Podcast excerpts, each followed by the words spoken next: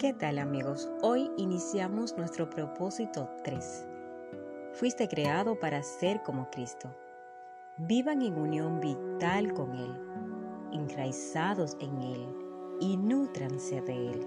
Mantengan un ritmo de crecimiento en el Señor y fortalezcanse y vigorícense en la verdad. Colosenses 2, 6 hasta el 7. Día 22. Creado para ser como Cristo. Desde el mismo principio, Dios decidió que los que se acercaran a Él, y Él sabía quiénes se habrían de acercar, fueran como su Hijo, para que Él fuera el mayor entre muchos hermanos. Romanos 8:29 vemos a este Hijo y vemos el propósito original de Dios en todo lo creado. Colosenses 1:15 Fuiste creado para ser como Cristo. Desde el comienzo mismo, el plan de Dios fue crearnos a semejanza de su Hijo Jesús. Este es nuestro destino y el tercer propósito de nuestra vida. Dios anunció su intención en la creación entonces dijo, hagamos a los seres humanos a nuestra imagen y semejanza. En toda la creación, solo los seres humanos fuimos hechos a la imagen de Dios. Este es un gran privilegio y nos dignifica. No sabemos todo lo que abarca esta frase, pero sabemos que incluye aspectos como Dios, somos seres espirituales, Nuestros espíritus son inmortales y perdurarán más que nuestros cuerpos terrenales. Somos intelectuales.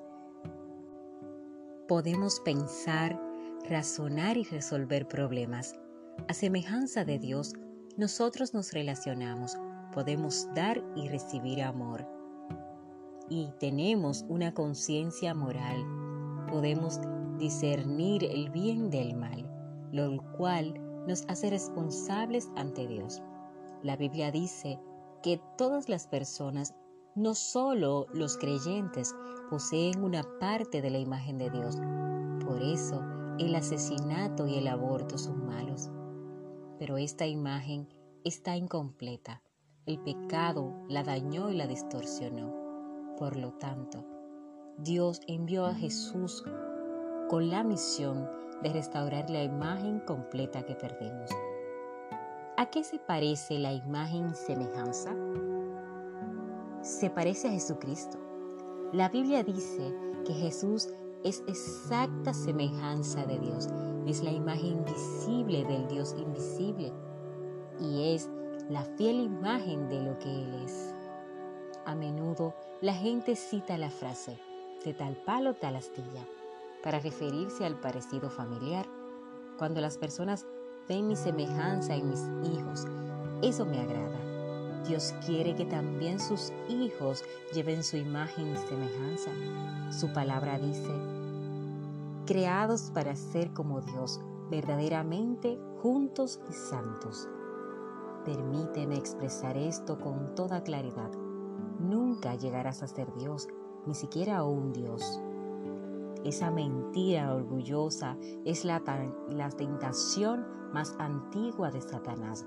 Satanás le prometió a Adán y a Eva que si seguían su consejo serían como dioses. Muchas religiones y la filosofía de la nueva era aún defienden esta mentira antigua de que somos divinos o que podemos llegar a ser dioses.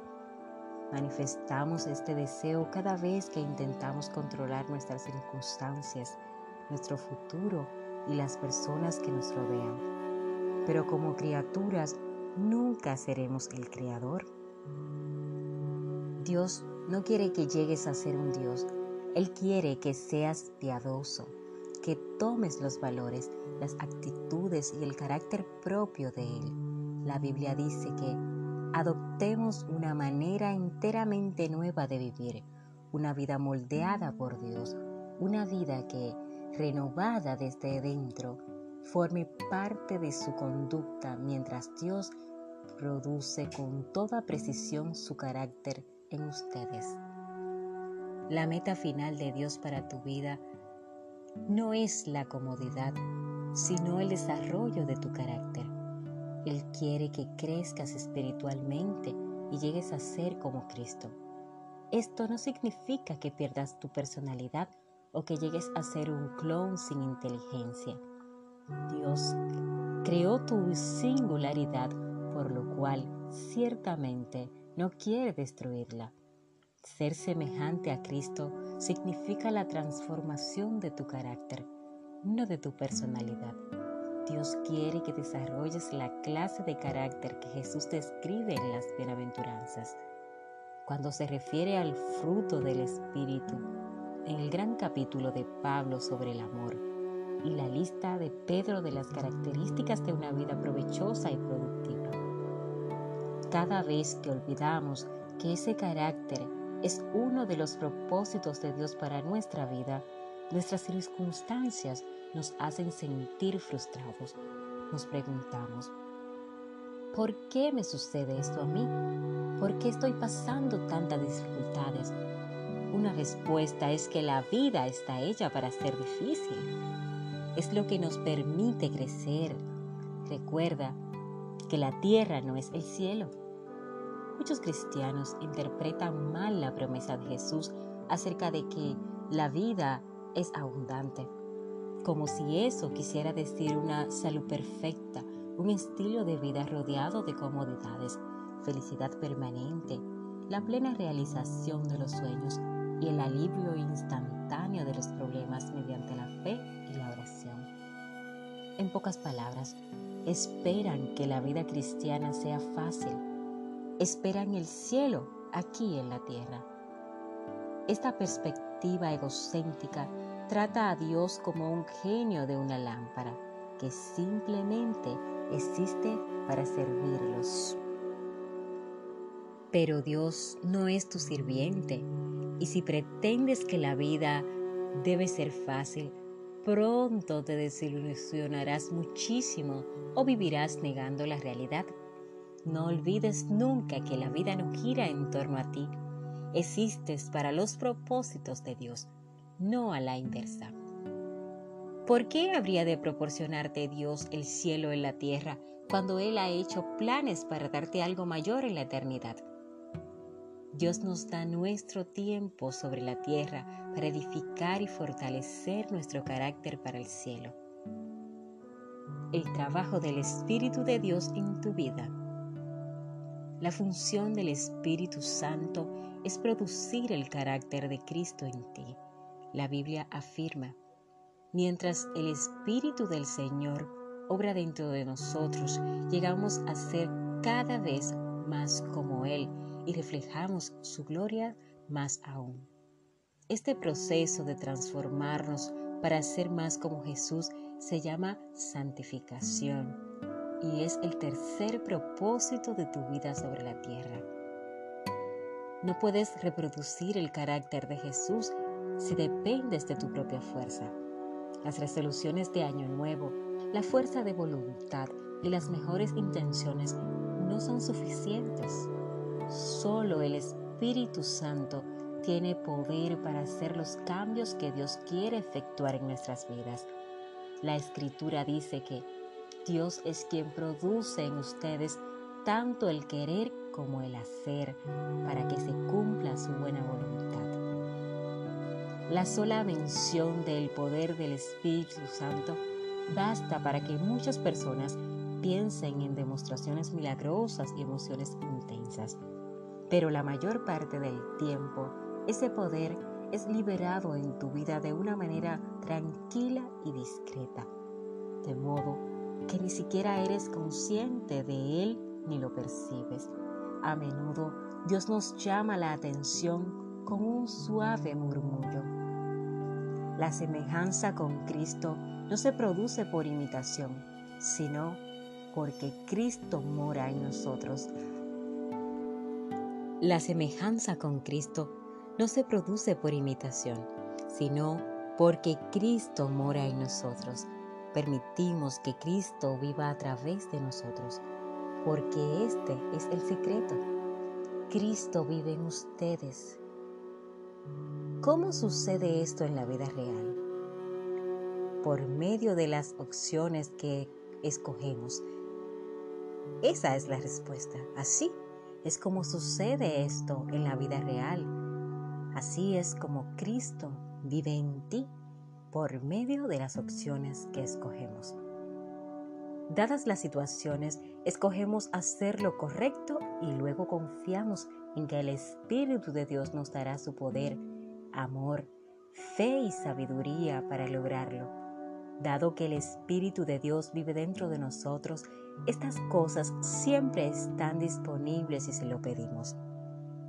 Debemos cooperar con el trabajo del Espíritu Santo. A lo largo de la Biblia vemos expresada una verdad importante. El Espíritu Santo libera su poder en el momento en que das un paso de fe. Cuando Josué se enfrentó con una barrera infranqueable, las aguas desbordadas del río Jordán solo retrocedieron después de que, en obediencia y fe, los líderes entraran en la impetuosa corriente. La obediencia libera el poder de Dios. Dios espera que actúes primero. No esperes hasta que te sientas poderoso o seguro Sigue adelante, pese a tu debilidad, haciendo lo correcto a pesar de tus temores y sentimientos. Así es como cooperas con el Espíritu Santo y es como se desarrolla tu carácter. La Biblia compara el crecimiento espiritual con una semilla, un edificio o un niño en crecimiento. Cada metáfora requiere una participación activa. Las semillas deben ser plantadas y cultivadas. Los edificios deben ser construidos. No surgen de la nada. Y los niños deben comer y hacer ejercicio para crecer.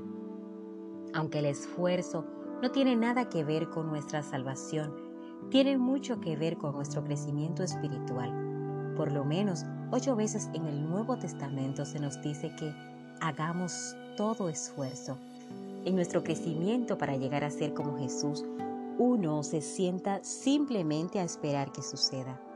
En Efesios 4:22 hasta el 24, Pablo explica nuestras tres personalidades para llegar a ser como Cristo.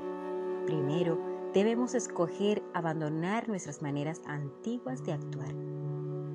Desháganse de todo lo que tenga que ver con su viejo estilo de vida, dice está totalmente podrido. Líbrense de él. Segundo, debemos cambiar nuestra manera de pensar. Permitan que el Espíritu cambie su manera de pensar. La Biblia dice que somos transformados mediante la renovación de nuestra mente. La palabra griega para transformados dice metamorfosis, usada en Romanos 12.2 y hasta la segunda de Corintios 3.18 es la que se emplea para describir el cambio asombroso que permite que una oruga se transforme en una hermosa mariposa. Es un hermoso cuadro de lo que nos pasa espiritualmente cuando permitimos que Dios dirija nuestros pensamientos. Él nos transforma de adentro hacia afuera, nos hace más, más hermosos, más humanos y nos libera para alcanzar nuevas alturas. Tercero, debemos vestirnos con el carácter de Cristo, desarrollando nuevos y consagrando hábitos. Tu carácter es esencialmente la suma de tus hábitos. Es la manera en que te conduces habitualmente. La Biblia nos manda ponernos el nuevo yo, la nueva naturaleza creada a imagen de Dios en verdadera justicia y santidad. Dios usa su palabra, las personas y las circunstancias para moldearnos. Estas tres condiciones son indispensables para el desarrollo del carácter. La palabra de Dios proporciona la verdad que necesitamos para crecer. El pueblo de Dios proporciona el apoyo que necesitamos para crecer. Y las circunstancias proporcionan el ambiente para practicar la semejanza de Cristo. Si estudias y aplicas la palabra de Dios, si te vinculas regularmente con otros creyentes y aprendes a confiar en Dios en las circunstancias difíciles, te garantizo que llegarás a ser más como Jesús. Analicemos cada uno de estos ingredientes del crecimiento en los capítulos siguientes. Muchas personas dan por sentado que todo lo que necesitan para el crecimiento espiritual es estudio bíblico y oración. Pero ambas cosas por sí solas nunca cambiarán algunas cuestiones de la vida. Dios usa a las personas. Él casi siempre prefiere trabajar por medio de las personas en vez de realizar milagros, para que dependamos uno de otros para la comunión. Él quiere que crezcamos juntos. En muchas religiones, las personas consideradas espiritualmente más maduras y santas son las que se aíslan de otros en monasterios situados en lo alto de una montaña, sin peligro de contagio por el contacto con otros. Pero esta es una grave equivocación.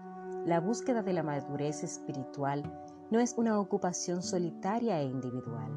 No puedes llegar a ser como Cristo en el aislamiento. Debes estar cerca de otras personas e interactuar con ellas.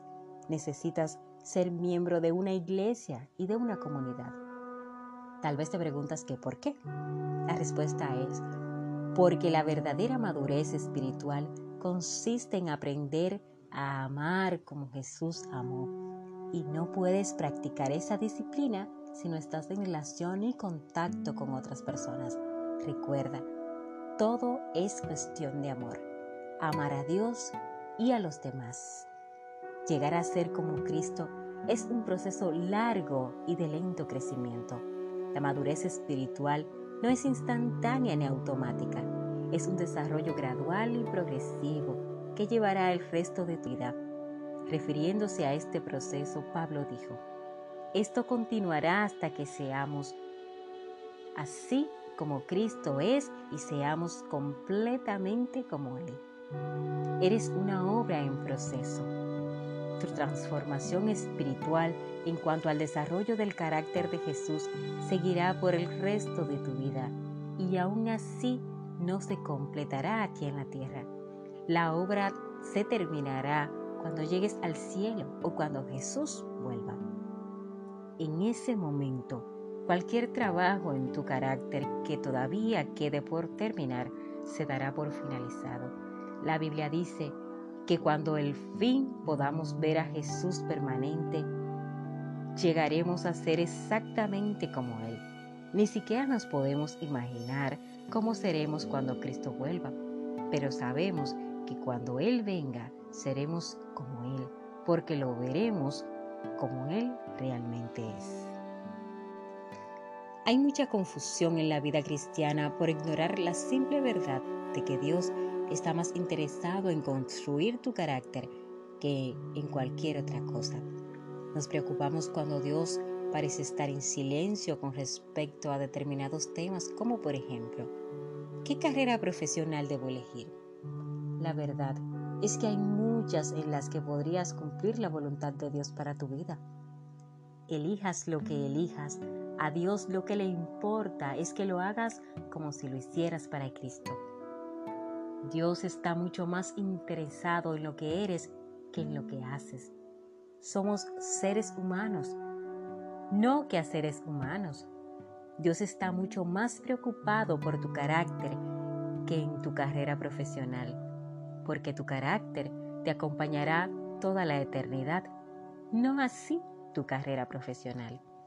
La Biblia advierte, no se acomoden también a su cultura, que se conformen a ella sin quiera y sin siquiera notarlo.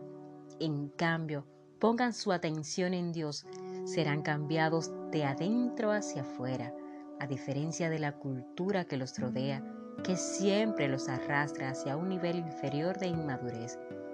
Dios hace que surja lo mejor de ustedes y desarrolla una madurez bien compuesta en ustedes. Para concentrarnos en llegar a ser más como Jesús, debemos tomar decisiones opuestas a la cultura imperante. De lo contrario, influencias como la de nuestros compañeros, padres, colaboradores y la cultura misma intentarán amoldearnos a su imagen.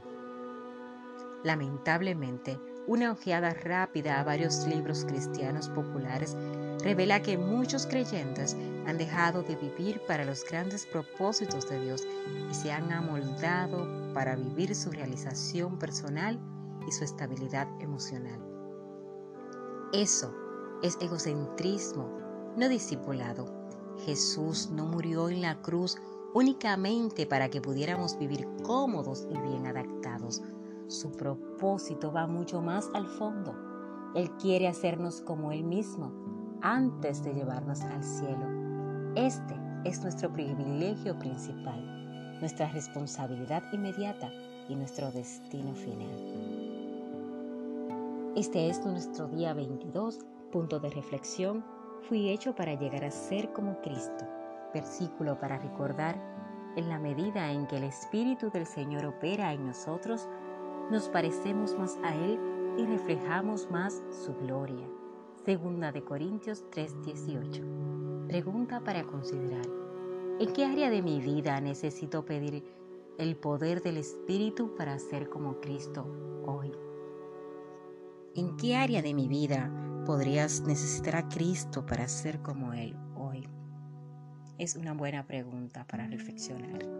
Recuerda consultar la palabra. Allí podrás aclarar cualquier duda. Hasta la próxima. Un abrazo.